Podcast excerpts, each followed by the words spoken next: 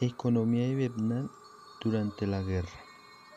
En esos tiempos en Vietnam, la agricultura era el elemento fundamental en la economía vietnamita. Mis abuelos ahora me comentan que existe una realidad diferente entre la economía del norte y la economía del sur, ya que el norte estaba bajo el control comunista, que la economía estaba gobernada bajo el Estado, al tiempo que se establecía la colectivización de la tierra, con un fuerte peso de la agricultura. Esto me lo dijo mis abuelitos que eran campesinos. Y también había una escasa industrialización, pero por el contrario, el sur operaba en el marco de un sistema económico de un libre mercado para mantener relaciones con las potencias occidentales. Pero precisamente los del sur tenían una fuerte inyección de fondos estadounidenses que permitió al sur incrementar su producción industrial. Igualmente el dinero aportado por Estados Unidos contribuyó a reconstruir infraestructuras como los puertos.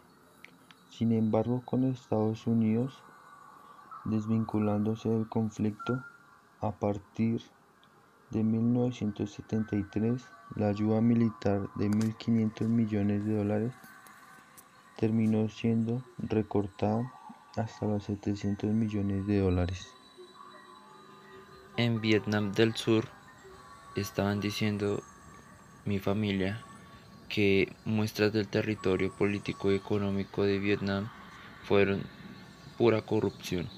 Otras personas también estaban diciendo que el dinero acababa yendo a los bolsillos de los políticos y también militares y funcionarios corruptos. Yo y mi familia estamos en clase media y nosotros estábamos cansados de tener que pagar tanto continuamente impuestos en medio de una guerra que nunca parecía tener fin. Para Estados Unidos, la guerra de Vietnam fue un conflicto especialmente muy caro para ellos. Mis abuelos fueron una de las familias desplazadas en un país tan lejano implicaba hacer un gran esfuerzo de planificación, de control y de transporte. Mi tío contribuyó al gobierno y nos decía que miles de millones de dólares fueron empleados en adaptar las estructuras vietnamitas para reabastecer a nuestro ejército y erigir grandes depósitos de suministros.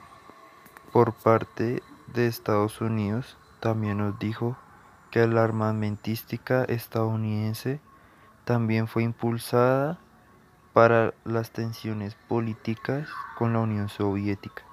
Mi abuelo nos dijo también que él trabajó en una de las 10 empresas que ocupaban los primeros puestos de clasificación de Estados Unidos. Pues como estaba la situación económica estadounidense, cambiaría con la llegada del republicano Nixon a la presidencia. Para nosotros esta etapa estuvo muy marcada por la crisis económica quedando en la guerra de Vietnam como uno de los factores que influyeron muy negativamente en nuestra economía.